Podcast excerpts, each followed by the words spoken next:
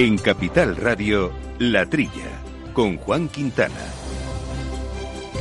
Muy buenos días, gente del campo, buenos días, amigos del campo y de sus gentes. Bienvenidos otra semana más aquí a este espacio de agricultura y de alimentación y de temas agroambientales e industria alimentaria, en fin, estas cuestiones que tanto nos gustan. No olvidemos la cadena alimentaria que va desde la semilla, que a veces nos olvidamos de ella, aunque aquí hablamos mucho de la tecnología, hasta el consumidor final. Todo lleno de eslabones y todo lleno de problemillas también que se lideran y que se están gestionando. Esperemos que algo mejor con la nueva ley de la cadena, veremos en qué queda. Pero hoy no vamos a hablar de la ley de la cadena, que la hemos tocado muchas veces. Vamos a hablar de distintos temas de actualidad, vamos a hablar del plan del lobo, vamos a hablar de regadíos, vamos a hablar de datos de, empleo en el sector alimentario y sobre todo vamos a tener la oportunidad de escuchar eh, un muy buen eh, eh, foro de debate, un webinar que celebramos hace una semana aquí en Capital Radio junto con la Asociación Nacional de Obtentores Vegetales, porque precisamente ahí hablamos de semillas, hablamos de semillas, hablamos de material genético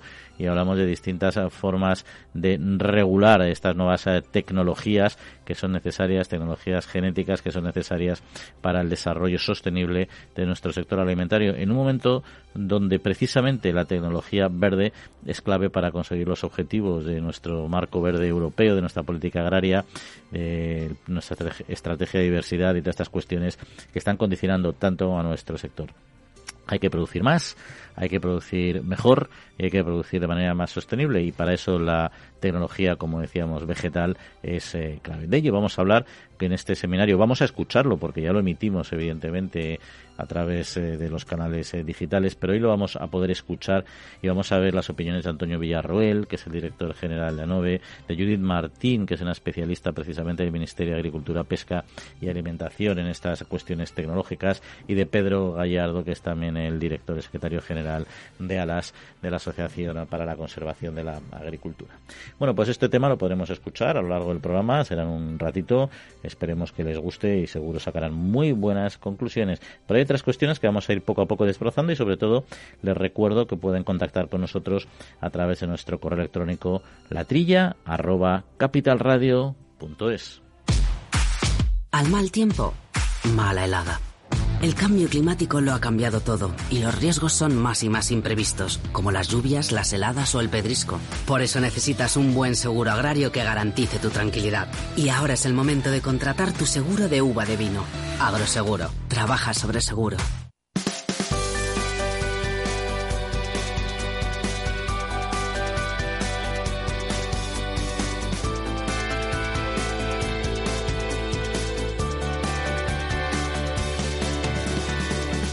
Bueno, pues entramos, entramos en harina con unos temas eh, de actualidad.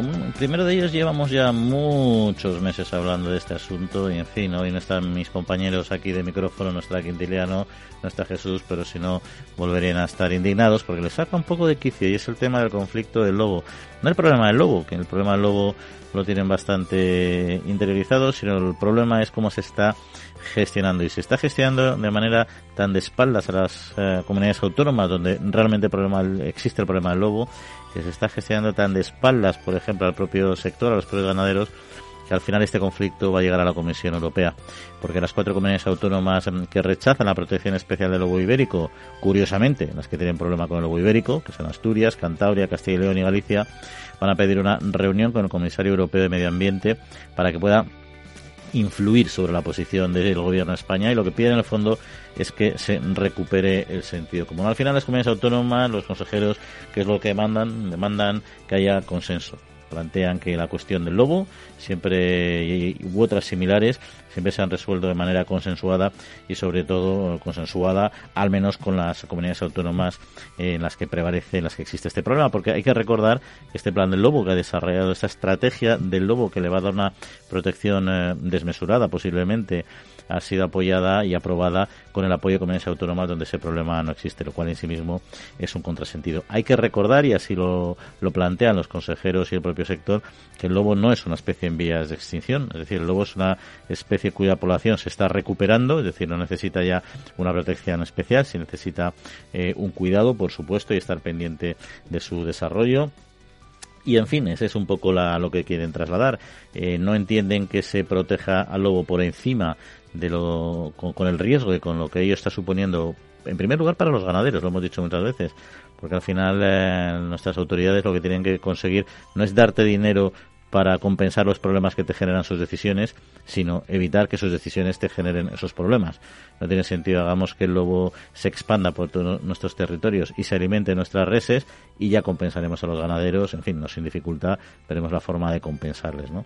Al final los animales, el lobo siempre decimos que no hay que olvidar que es un depredador natural, es un depredador, es un competidor natural del hombre, es una especie que debe ser recuperada, por supuesto, debe ser mantenida en poblaciones estables como se está haciendo, pero lo suyo sería hacerlo en espacios que no compitan con la ganadería y un problema que aquí no hemos tenido, pero sí han tenido en otros países, por ejemplo en Canadá, que han acabado, eh, se han expandido y extendido tanto las poblaciones que han acabado atacando a personas, a turistas, a personas que van al monte simplemente a pasear y eso puede ser un grandísimo problema. Todavía no le hemos visto las orejas al lobo, valga el símil en este sentido, pero como siga así el desarrollo de esta de esta política, sin duda se lo vamos a ver. Se están haciendo eh, canales eh, y pasillos para que se puedan desarrollar con lobos de otros territorios, es decir, se está haciendo una sobreprotección de este de este animal tremendamente ambientalista, muy contraria a lo que es el sector eh, y nuestro ministerio, las posiciones naturales de un ministerio que defiende el sector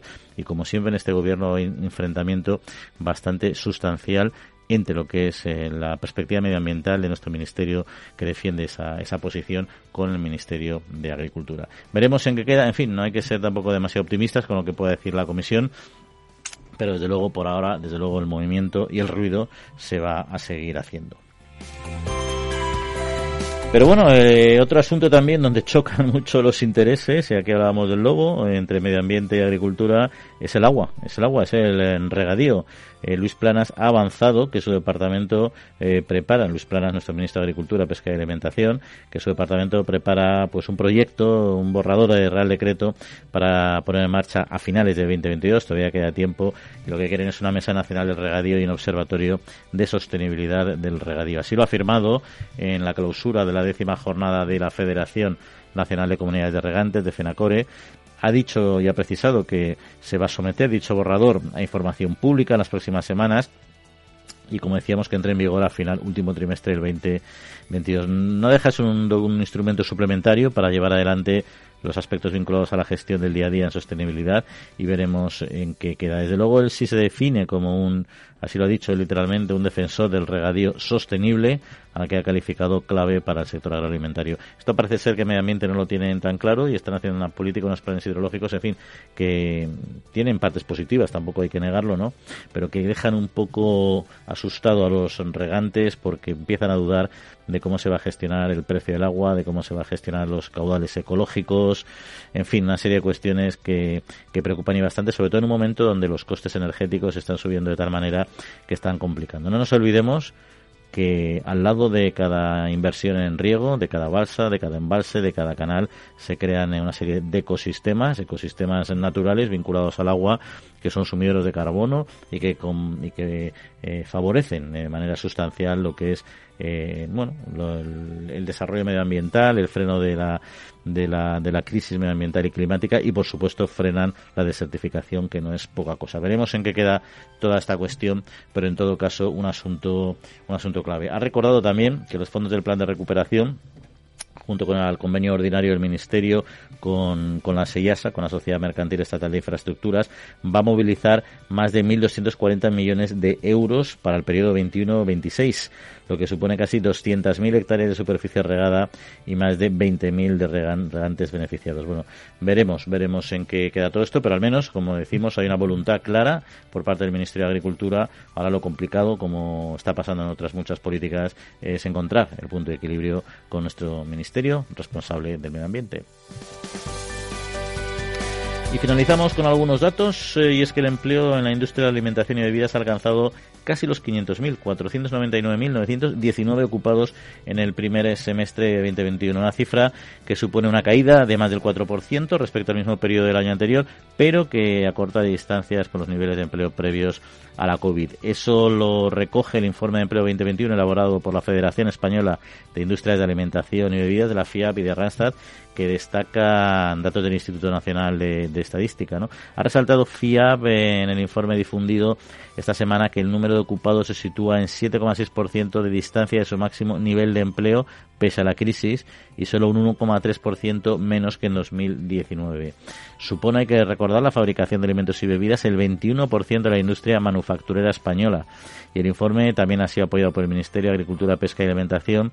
También en, recoge el comportamiento del mercado laboral del sector en el primer semestre eh, del año. Entre las conclusiones, la patronal ha destacado que el empleo femenino gana cuota, la contratación indefinida es mayoritaria, en torno al 80% ya, y mejora la cualificación de los eh, trabajadores. El 44% cuenta con estudios universitarios o formación eh, profesional.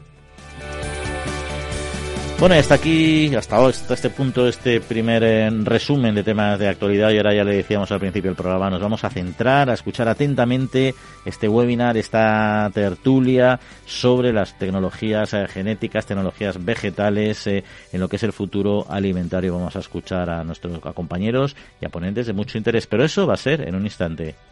En CaixaBank reforzamos día a día nuestro firme compromiso con el sector agrario. Y lo hacemos a través de nuestras cerca de 1.200 oficinas Agrobank y más de 3.000 expertos agrarios que ofrecen asesoramiento especializado a todos y cada uno de nuestros clientes. Agrobank, contigo para seguir creciendo.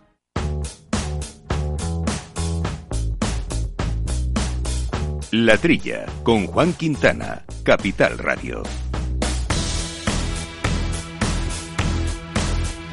Buenos días, eh, bienvenidos a este, a este espacio, a este punto de encuentro que organizamos conjuntamente entre la Asociación Nacional de Obtentores Vegetales y Capital Radio y que hoy vamos eh, a enfocar a un asunto que es el impacto de las nuevas tecnologías de mejora genética en el futuro eh, alimentario. Ya saben que es una iniciativa cuyo objetivo es eh, profundizar en un formato eh, cómodo, ligero, corto de tiempo también, porque sabemos que todos ustedes están muy ocupados sobre estos temas eh, de actualidad. Y recordarán o sabrán posiblemente que hace escasos días se mantuvo una reunión organizada por la Comisión Europea sobre nuevas técnicas genómicas. De ello vamos a hablar también, también aquí, los, avances que se están produciendo. También la Comisión emitió hace unos meses un informe eh, que proponía un cambio en el contexto regulatorio para el desarrollo de estas nuevas tecnologías que también vamos a abordar, en fin, un avance que puede permitir, eh, bueno, mejorar la competitividad de nuestro sector agrario, que al final es lo que nos interesa. Y para hablar de este, estos temas y no quitar más tiempo al debate, pues presento a nuestros invitados. En primer lugar, Antonio Villarroel, que es director general de la Asociación Nacional de Obtentores Vegetales. Ya no, Antonio, Antonio, buenos días. Hola, muy buenos días, Juan. Muchas gracias. Y nos acompaña también eh, Judith Martín de la Fuente, que es secretaria del Consejo Interministerial de Organismos Modificados Genéticamente. Judith, buenos días y bienvenida. Hola, buenos días. Gracias, Juan. Y nuestro tercer invitado, Pedro Gallardo, es presidente de la Alianza por una Agricultura Sostenible, también vicepresidente eh, de COPA y, de, y también de Asaja. Pedro, buenos días como siempre, que hablamos de campo. Bienvenido aquí, tu voz y tu opinión. Un saludo. Muchísimas gracias, Juan. Muy buenos días a todos y gracias por contar conmigo.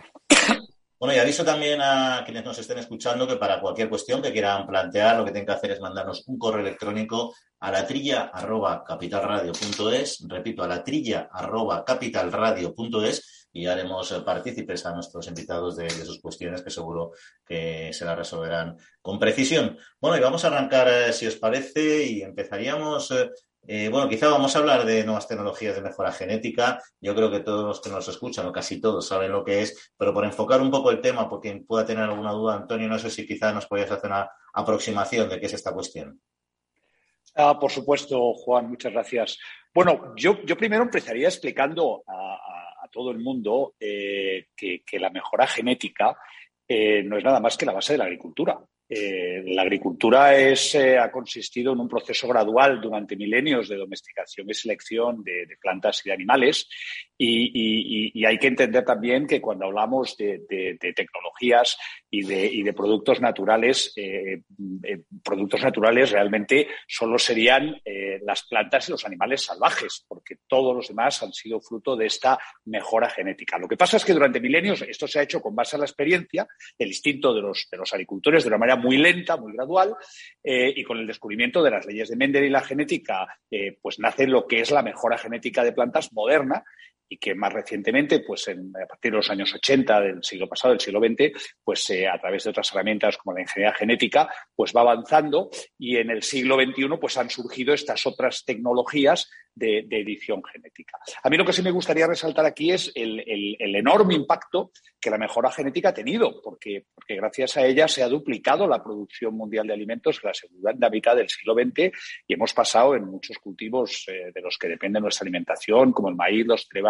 cereales, pues de rendimientos de mil kilos por hectárea a seis mil kilos en el caso del trigo o de llegamos a 20.000 kilos en, en, maíz. ¿no? Ahora tenemos un problema fundamental y es ¿Cómo vamos a producir de manera sostenible para 9.000 o 9.500 millones de habitantes que vamos a ser en los próximos 30, 40 años? Teniendo en cuenta que ya se nos ha acabado la Tierra, somos la primera generación de la historia de la humanidad que es consciente ya de verdad de los límites del planeta. Tenemos además nuevas amenazas como es el cambio climático y, y Queremos además preservar valores como la biodiversidad y todo esto, que es lo que decimos que es producir de manera más sostenible, pues necesitamos tecnología.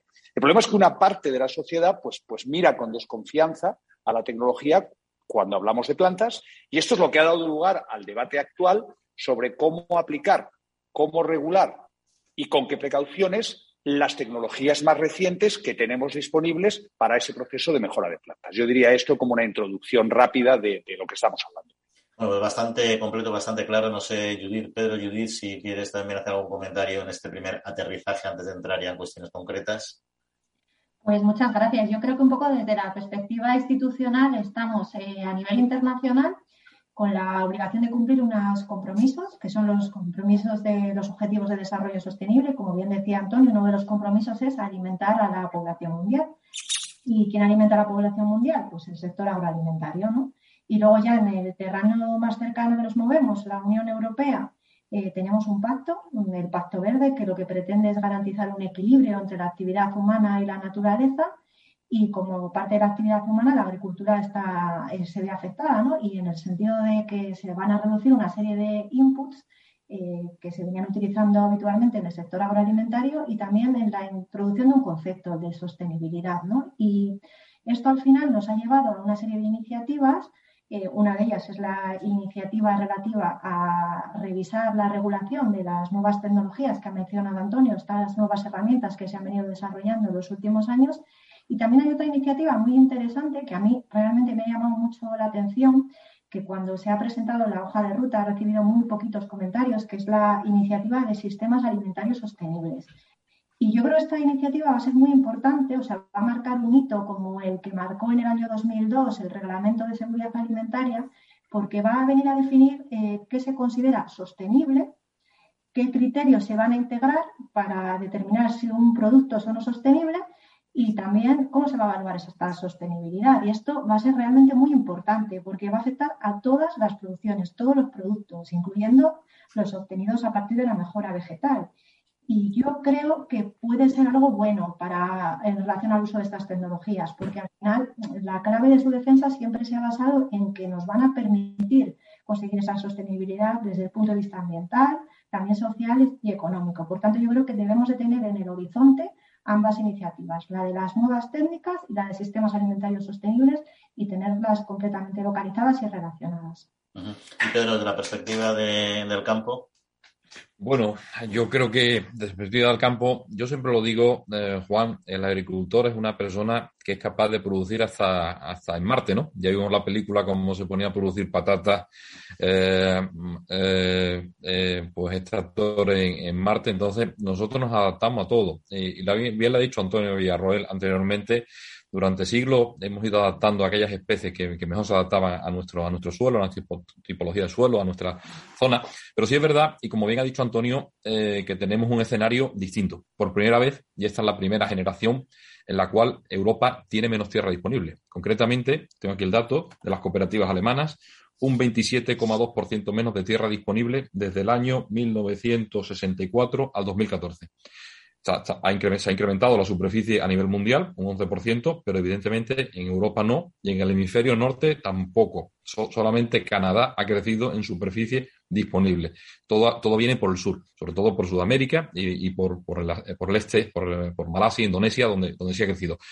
Esto unido a una población en crecimiento que Naciones Unidas nos habla de 11.000 millones de habitantes en el 2100. Naciones Unidas. Y esto no lo dice, lo dice, lo, dice la FAO, lo dice Naciones Unidas. Por tanto, eh, no solamente hay que incrementar un 70% la productividad y la producción, sino que es que vamos a tener futuras plagas.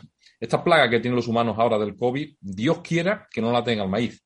Porque como el maíz tenga una enfermedad parecida al COVID, aquí la hambruna no va a ser solamente ya en el Cuerno de África como pasaba en los años 80, sino aquí la hambruna va a ser generalizada. Por tanto, que tengamos esa caja de herramientas preparada ¿eh? con todas esas necesidades que vamos a tener los agricultores de eh, posibles plagas, enfermedades y todo esto para producciones tan sensibles como puede ser el maíz a nivel mundial. Y sobre estos temas hubo hace escasos días una interesante reunión en, eh, que organizó la comisión en la que yo creo que Judith tú pudiste eh, asistir. no sé si nos puedes contar un poco um, qué se habló en esa reunión, cuáles fueron los aspectos clave, sobre todo lo que a nosotros nos ocupa hoy en este, en este espacio. Sí, la reunión fue el lunes realmente yo creo que fue una reunión muy interesante, ¿no? Porque permitió escuchar diferentes opiniones y diferentes puntos de vista. Eh, la reunión la inauguró el vicepresidente de la comisión, que yo creo que lanzó un mensaje muy claro, que es que nos enfrentamos a grandes retos como los que han descrito Pedro y entonces no podemos dejar en el camino ninguna herramienta. O sea, hay muchas herramientas, pero ninguna, y entre ellas las nuevas técnicas de mejora genética, se pueden quedar en el camino, porque además es un elemento básico de, de innovación y progreso científico. Luego también intervino la Comisaría de Salud y lanzó un mensaje muy claro, que yo creo que además debemos de insistir mucho eh, en ese mensaje y reforzarlo, y es que no se pretende desregular nada, no se pretende reducir la seguridad. La seguridad se va a mantener, pero vamos a mejorar, vamos a buscar cómo podemos mejorar el marco legal para poder optimizar los beneficios y minimizar los riesgos. Y luego pues hubo tres paneles de debate, ¿no? Un panel sobre sostenibilidad, otro panel sobre evaluación de riesgo y el último sobre etiquetado. Y yo, a ver, pues eh, os lanzo como tres ideas de cada uno, ¿no? Y luego, pues ya si queréis profundizamos en alguno más en concreto. En el de sostenibilidad, a mí personalmente lo que me llamó la atención es que se llegó a analizar el potencial de estas nuevas tecnologías en sistemas como el de la agricultura ecológica para que la agricultura ecológica fuera más sostenible, ¿no? También en el de evaluación de riesgo, que fue precisamente en el que intervinimos como Ministerio de Agricultura. Pues en este panel yo creo que se planteó a través de nuestro ministerio y también de la Autoridad Europea de Seguridad Alimentaria un planteamiento bastante equilibrado, que es el de buscar eh, la solución o un equilibrio entre los que defienden que no se evalúen y los que defienden que se evalúen de forma exhaustiva. Pues, entonces ese equilibrio al final está en Evaluar, sí, pero evaluar de forma proporcionada. No podemos exigir un montón de estudios a un producto que es equivalente que a otro que ya se está comercializando. Hay que ser proporcionales. La evaluación de riesgo también tiene que ser sostenible. Y luego el último panel, el de etiquetado y trazabilidad, yo reconozco que fue uno de los que más me gustó, ¿no? Porque se lanzaron ideas muy interesantes. Por ejemplo, la del representante del gobierno de Austria, ¿no? que, que dijo, eso está muy bien, hay que etiquetar, hay que aportar información al consumidor, pero la información tiene que ser útil, porque al final un exceso de información desinforma. Entonces es mucho mejor aportarle una información basada en datos, no en percepciones ni en criterios subjetivos que le permita elegir. Y básicamente ese es un resumen de los ah. tres, de los tres puntos que se debatieron. Y a mí me surge una duda, porque cuando hablamos de estas tecnologías, no sé si a veces nos confundimos, ha habido un gran debate político y social durante décadas con el tema de los transgénicos, ahora hay nuevas técnicas que se están incorporando y bueno, todo el mundo ha podido ver cómo un poco la posición de los transgénicos no siempre ha respondido a, lo que la ciencia o los propios profesionales planteaban. Lo primero de todo, quizás si pudiese hacer a lo mejor, Antonio, una breve aclaración eh, de la diferencia entre los transgénicos que quizás han sido más escuchados y estas nuevas tecnologías con las que estamos hablando actualmente?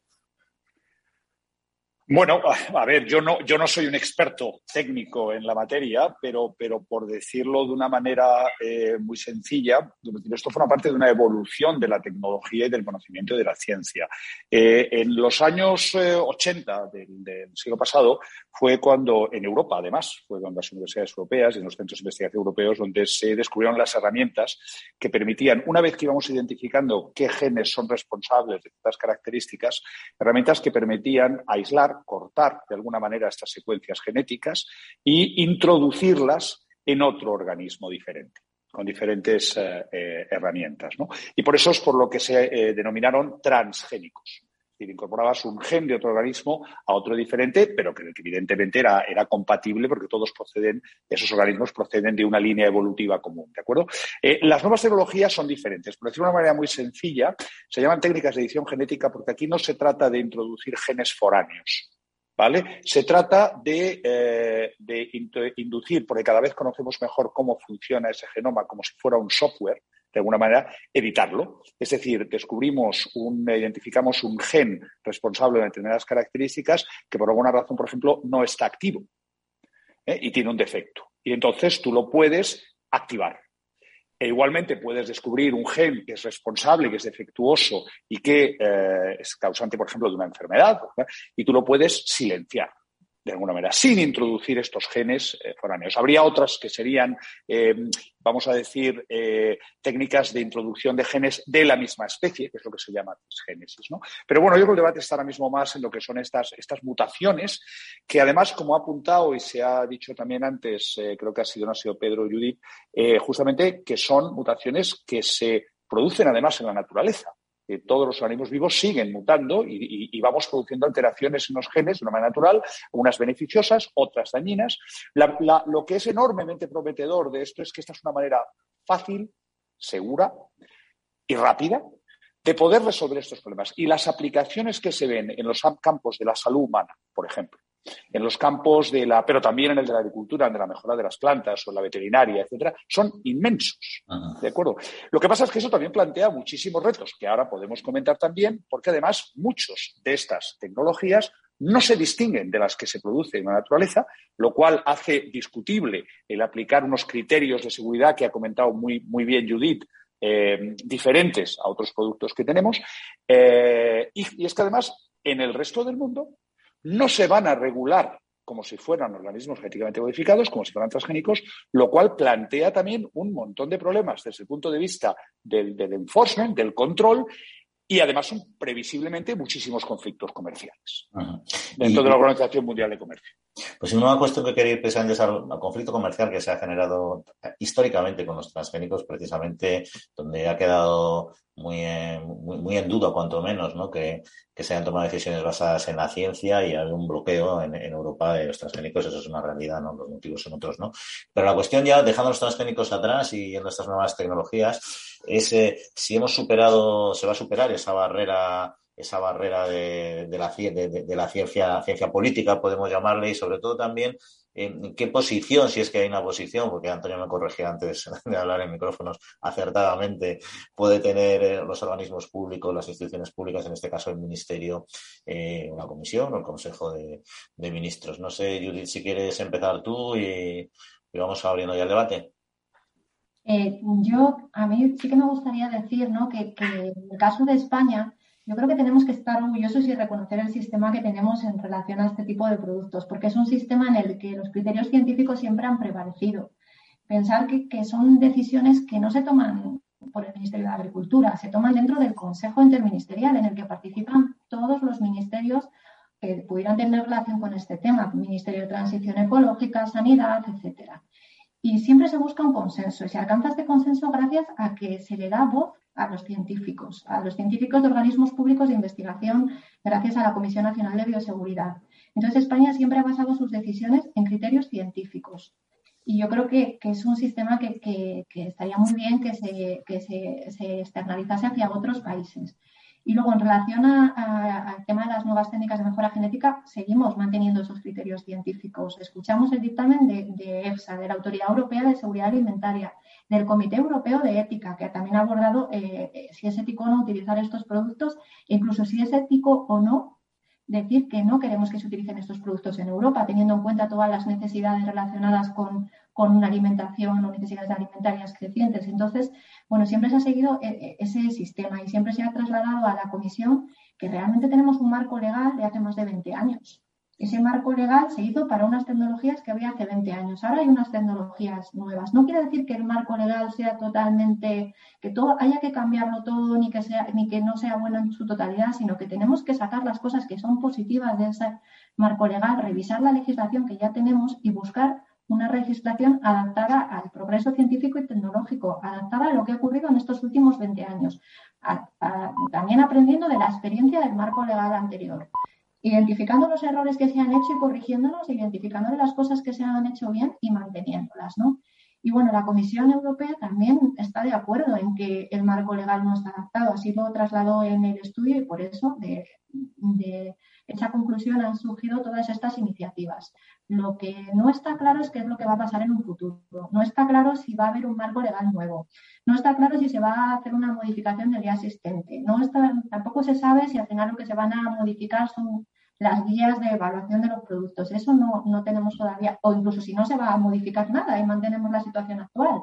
Entonces, eso es lo que todavía no está claro, pero sí que, sí que han puesto en evidencia que hay un problema de adaptación al progreso científico y tecnológico y que hay que buscar una solución. Pero no sé si quieres eh, comentar algo sobre estas cuestiones. Sí, eh, Juan, nosotros desde, desde ALAS eh, lo tenemos claro. Desde la Alianza para la Agricultura Sostenible eh, nos gustaría que la, que la Comisión Europea pues abandone de alguna forma la ambigüedad ¿no? que ha tenido hasta ahora en torno a, la edición genética y que apueste por una vez por una legislación, por así decirlo, que, que contemplen estas nuevas técnicas, ¿eh? que entendemos que, bueno, vienen a, de alguna forma garantizan una democratización de, de esta innovación pues, en los centros de investigación, porque además una técnica que no, no tiene nada que ver con la anterior. A lo mejor la anterior eh, pues eran más mm, grandes multinacionales, que ahora sí también, pero que también pueden ser pues eh, pequeños centros de investigación y, de alguna forma eh, tendríamos acceso los, agricultores y los ganaderos europeos a estas herramientas que, que tanto demandamos, ¿no?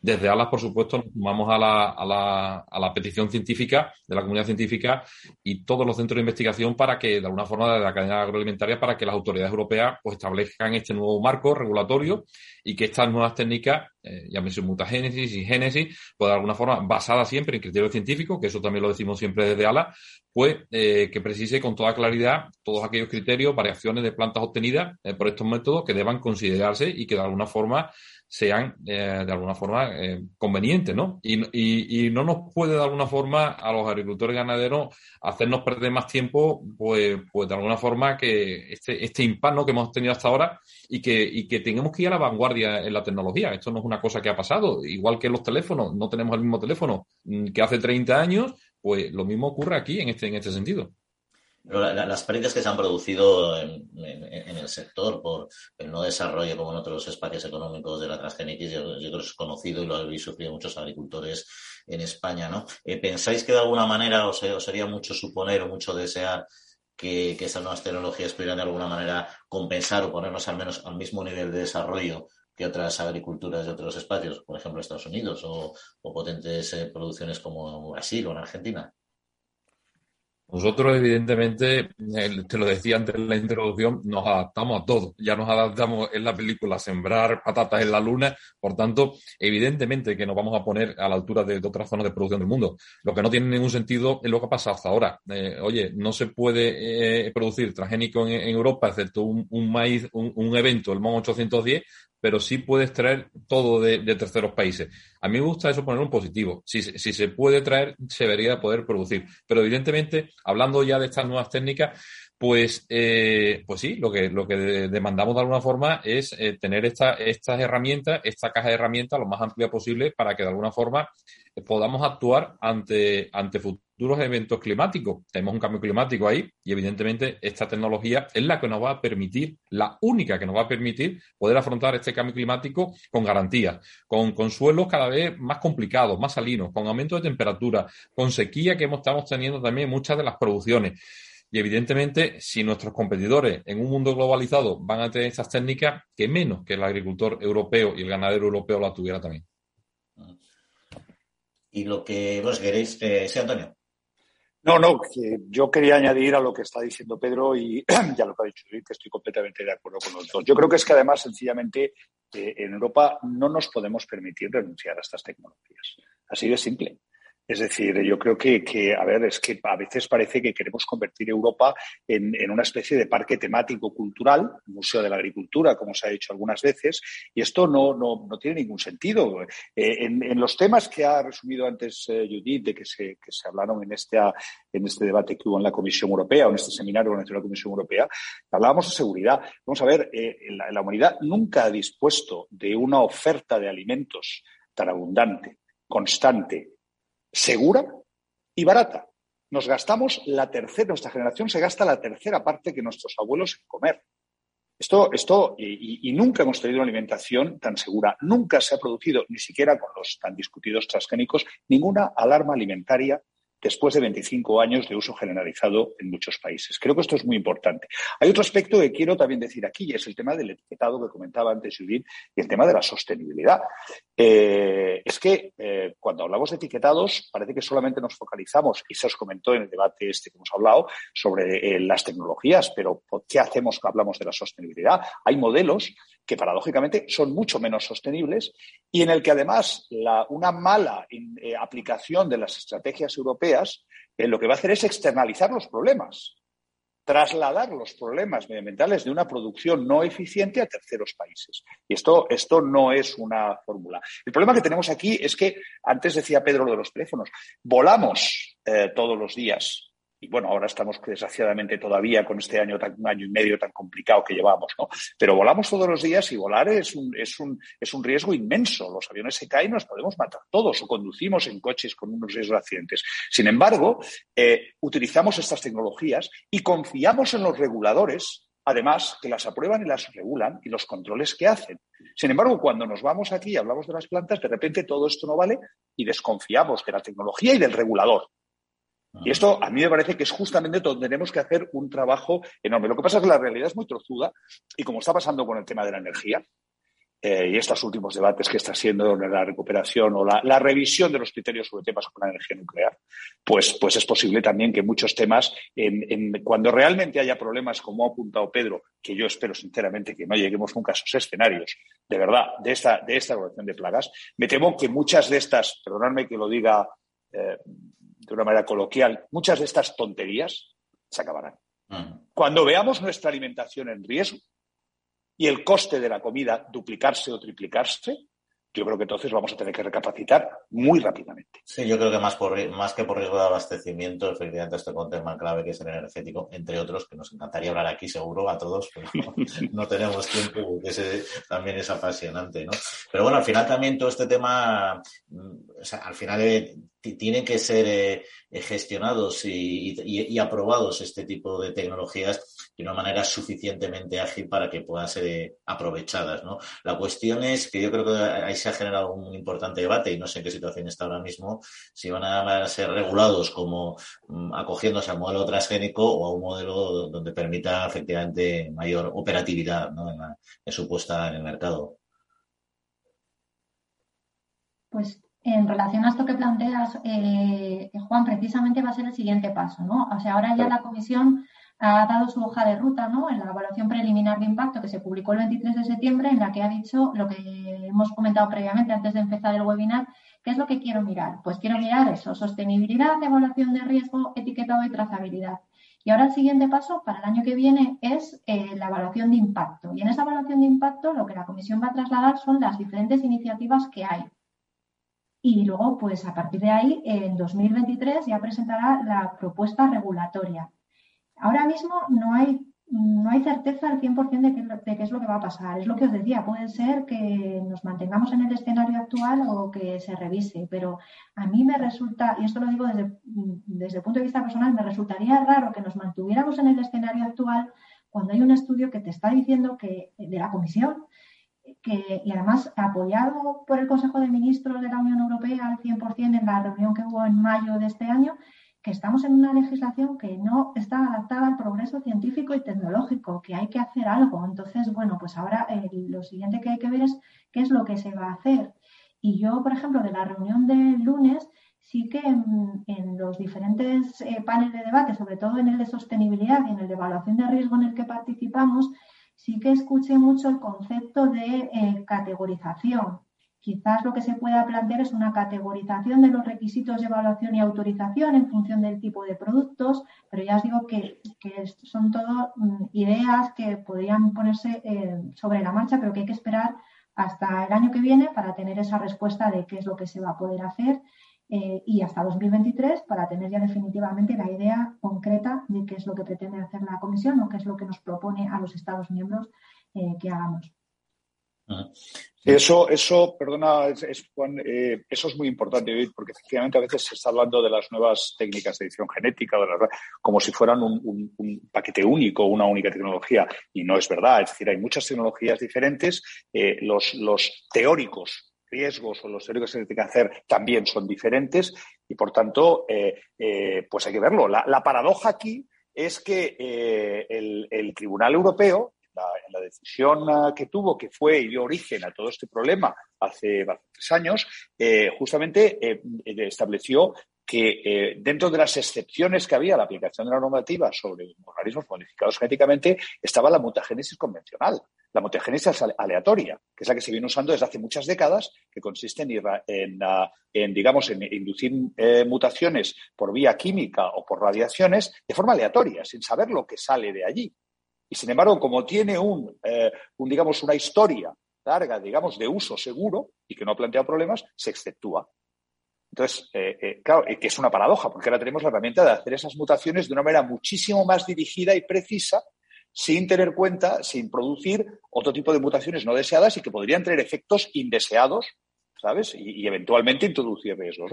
Yo creo que, es importante en esto lo que está comentando y nosotros Hombre, no sé si, eh, esperamos, por supuesto, y, abogamos porque haya efectivamente ese análisis proporcionado. Y además, caso por caso, porque no podemos intentar establecer una regulación en un paquete general de tecnologías que son muy diferentes. Y, ha habido un debate, se, ha desarrollado este debate precisamente de manera solapada con, la nueva política agraria comunitaria, que hace unos días también el Ministerio sacó el documento que por primera vez hay que hacer una política agraria, que los estados hagan un documento de desarrollo específico, ¿no? Y es una política agraria, como todos sabemos, pero vosotros en particular, pues con unas exigencias medioambientales estrictas. Yo creo que todos estamos de acuerdo en que es muy importante un desarrollo futuro en general en Europa, no solo en agrario, donde la sostenibilidad medioambiental sea clave, pero sin perder otras perspectivas, ¿no? Pero puede haber la sensación de que esta política agraria va a apretar más a la agricultura, a la agricultura convencional y le va a generar más dificultades. Y en ese contexto, eh, se ha mantenido este debate de estas nuevas tecnologías que, como bien anticipadas, Pedro, pues quizá puede ser una solución también o, una herramienta de apoyo para conseguir cumplir esos, esos nuevos objetivos que tenemos, ¿no? De la perspectiva medioambiental y de la perspectiva del agricultor. No sé cómo lo percibís vosotros, ambas cosas combinadas. Efectivamente, eh, Juan, eh, si algunas de las cosas que vemos en positivo de las estrategias lanzadas por la, por la Comisión Europea, eh, tanto el Pacto Verde Europeo como, como en el Pacto Verde Europeo como las dos estrategias, el campo a la mesa y la biodiversidad, pues la innovación. Y la innovación para nosotros, evidentemente, tiene que venir por, por eh, fundamentalmente por, la, adopción de estas técnicas, ¿eh? Eh, para que de alguna forma podamos cumplir con los criterios de sostenibilidad que, vamos a tener, este hacer más con menos que, nos vamos a, tener pues, pues aquí en nuestras explotaciones. Pero nosotros también, mm, sobre siempre desde, el valor científico y siempre, por supuesto, con, la evidencia científica, con un marco regulatorio que tenemos que tener previsible y estable. Lo que no vale tampoco aquí es que, que se nos vaya a cambiar la regla de juego a la primera o se nos diga una cuestión y después no. Y también lo, tenemos que tener muy claro, Juan. La semilla para nosotros de, alta calidad eh, tiene que tener unas características para, para que se adapte al territorio.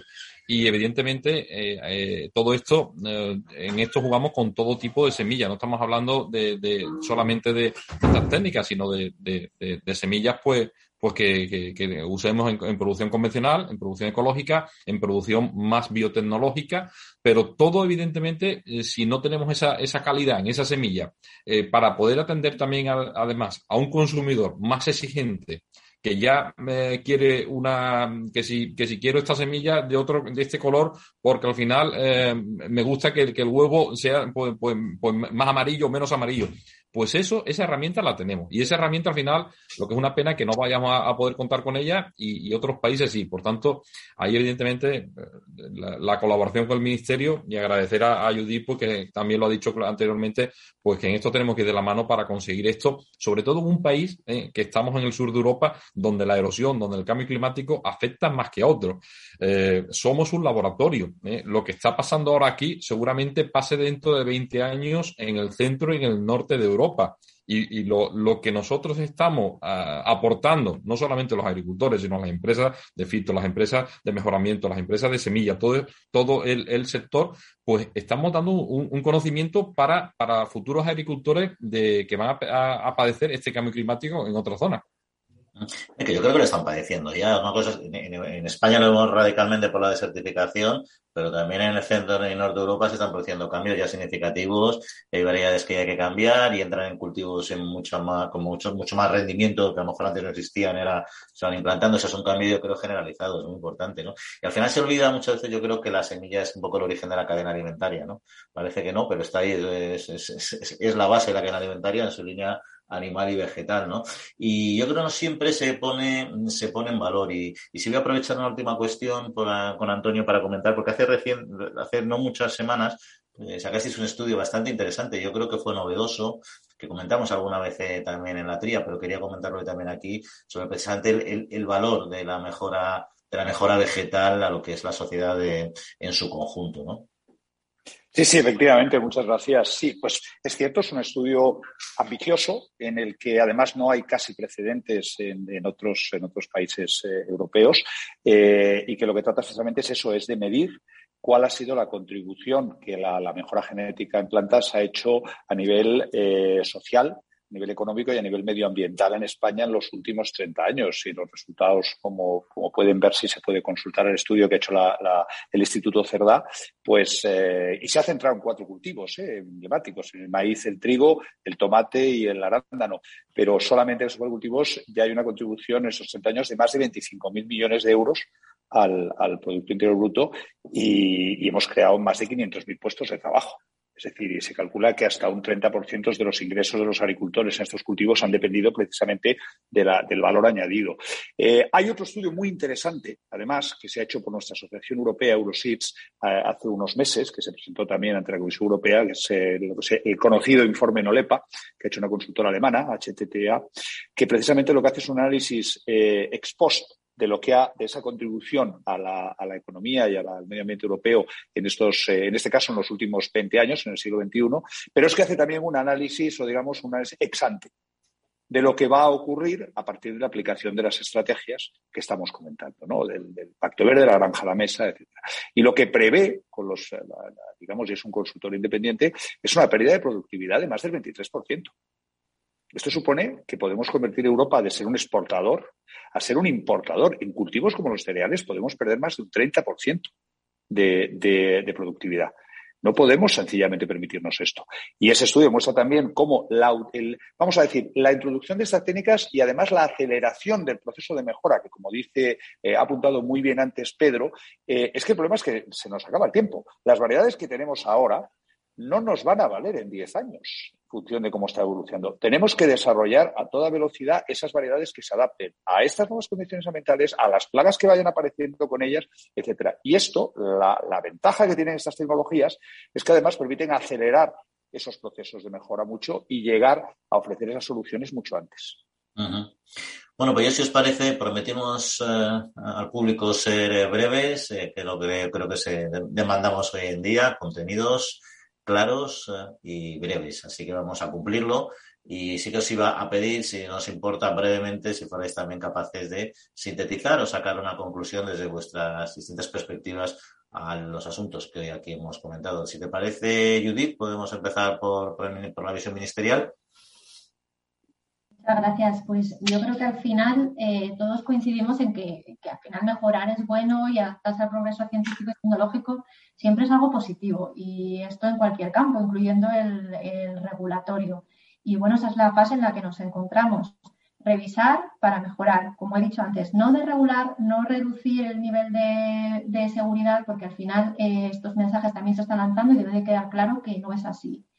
Y luego, por otro lado, tampoco el marco regulatorio lo es todo, ¿no? Porque al final Tú cuando pones un producto en el mercado, para que este producto tenga éxito y sobre todo en, mercados como el alimentario, con un componente emocional tan grande, ¿no? Pues influye también eh, la percepción o la decisión que quieran realizar los consumidores, si lo aceptan o no. Y aquí, pues, un aspecto muy importante es lo que se ha mencionado antes, ese miedo, esa preocupación que hay al consumir determinados productos, y yo creo que, bueno, ese miedo, esa preocupación es legítima, eh, puede estar fundada o no, puede quizás basarse en una información sesgada, pero tenemos que abordarla todos y tenemos que abordarla de una forma en la que podamos trasladar esa seguridad a los consumidores. Y eso, pues yo creo que para trasladar esa seguridad es muy importante la labor que hacen los organismos científicos de evaluación de riesgo y también es muy importante, como decía, eh, trasladar esos valores a través del etiquetado. Y bueno, ese es en el camino en el que estamos, nos quedan todavía bastante trabajo por delante y bueno, yo eh, creo que debemos de seguir colaborando como lo estamos haciendo hasta ahora entre las administraciones, científicos, el sector, para que al final la propuesta que se ha iniciado, este acto que para mí por parte de la Comisión ha sido muy valiente, tenga, tenga éxito. Muchas gracias, Judith. Eh, Pedro. Sí, Juan, eh, muchísimas gracias. En breves palabras para, terminar. Lo hemos dicho durante el debate, los agricultores y ganaderos no nos podemos adaptar a todo. Eh, si ahora hay que adaptarse al Pacto Verde Europeo, lo haremos.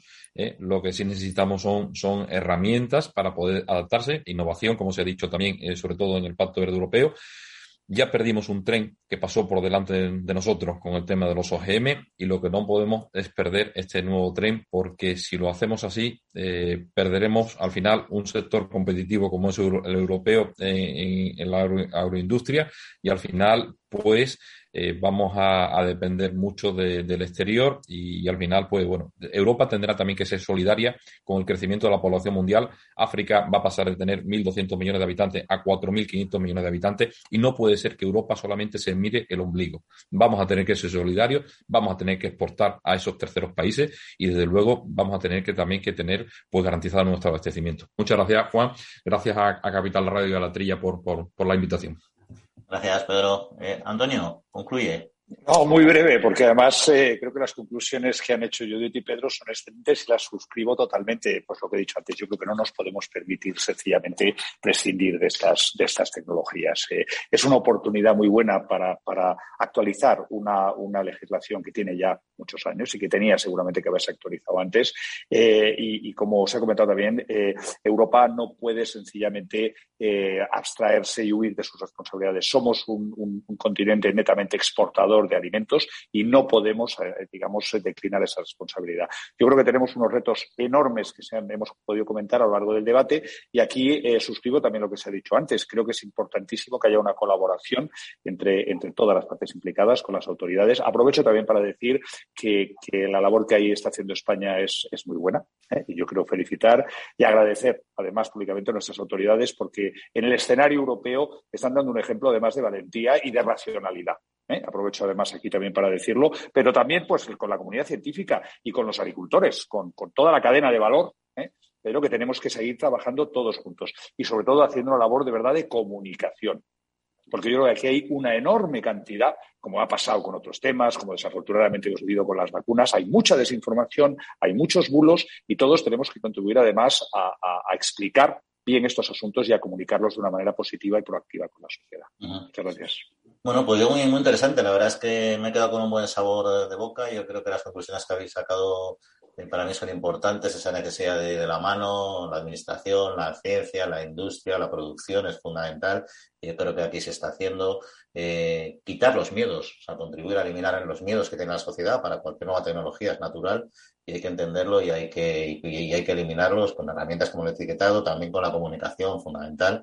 Hay que explicar mucho las cosas, la pueden explicar los científicos, la pueden explicar los protagonistas, la pueden explicar los medios, pero hay que, hay que traducir todo eso para dar tranquilidad también, ¿no? Porque al final lo que no queremos llegar es a que sea una solución marciana y nos tengamos que ir a Marte a, a producir alimentos, como decía Pedro, que son perfectamente capaces de producirlos, pero intentemos no llegar a ese extremo porque tenemos las tecnologías sobradas para producirlos aquí en Europa y de forma, y de forma sostenible. Así que lo dicho, Antonio, eh, Anove, Judith Ministerio, Pedro Alas, muchísimas gracias. Por acompañarnos en esta, en esta mañanita de, radio y de información y de opinión. Un saludo a los cuatro, a los tres. Saludo, muchas gracias. Muchas gracias, Juan. Muchas gracias. Y al resto, a todos los que nos escucháis, nos habéis escuchado, muchísimas gracias por acompañarnos. Esperemos, estamos seguros que ha sido de su interés y habrá otras oportunidades de seguir profundizando aquí en la Radio en otras cosas. Un saludo, de otra ocasión.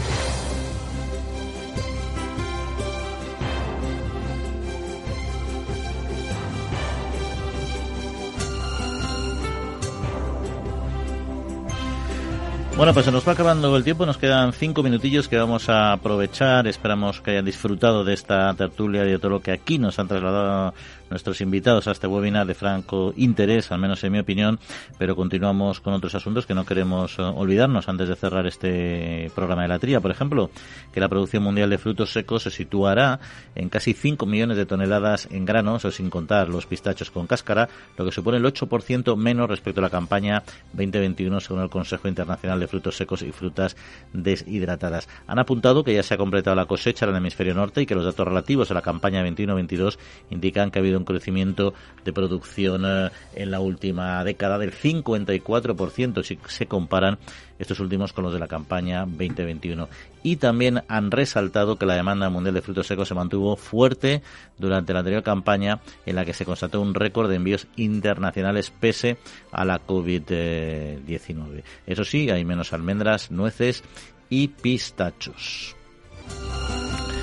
Y nos vamos al sector de la maquinaria agraria porque se han producido cambios en el plan Renove. Se ampliará el tipo de maquinaria subvencionable y se permitirá la opción del leasing o del renting.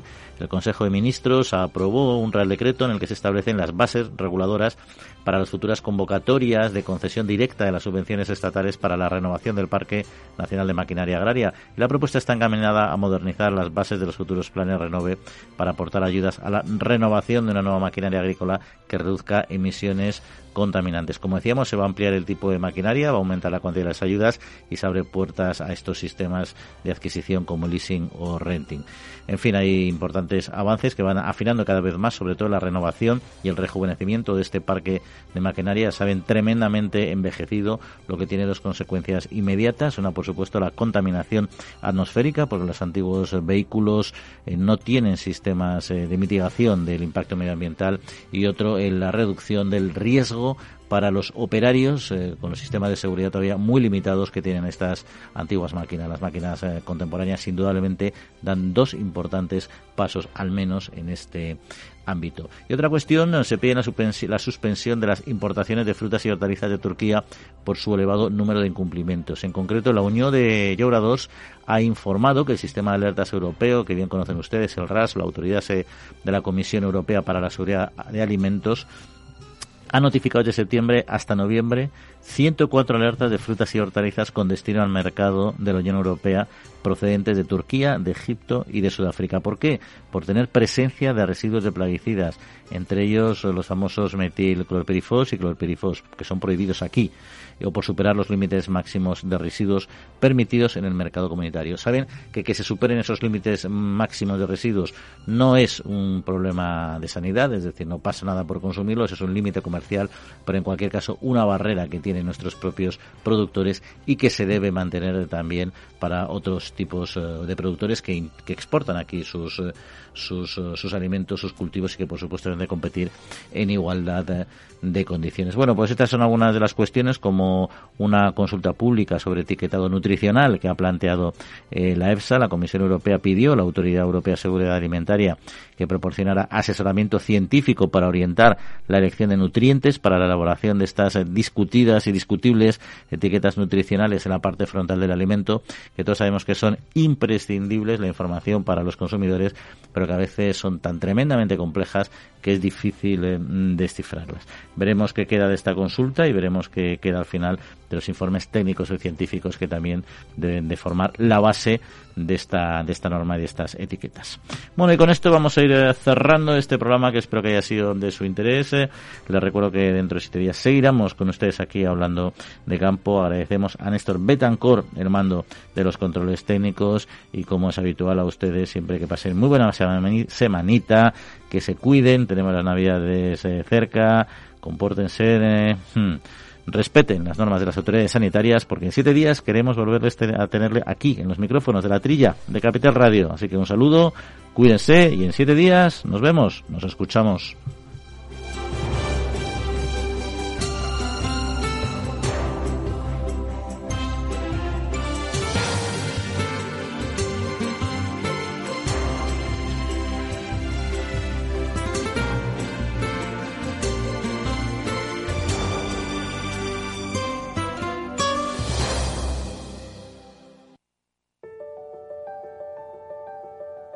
Muy buenas, mi nombre es Sergio Fernández y a partir del próximo lunes te espero en el primer programa de criptomonedas de la radio española.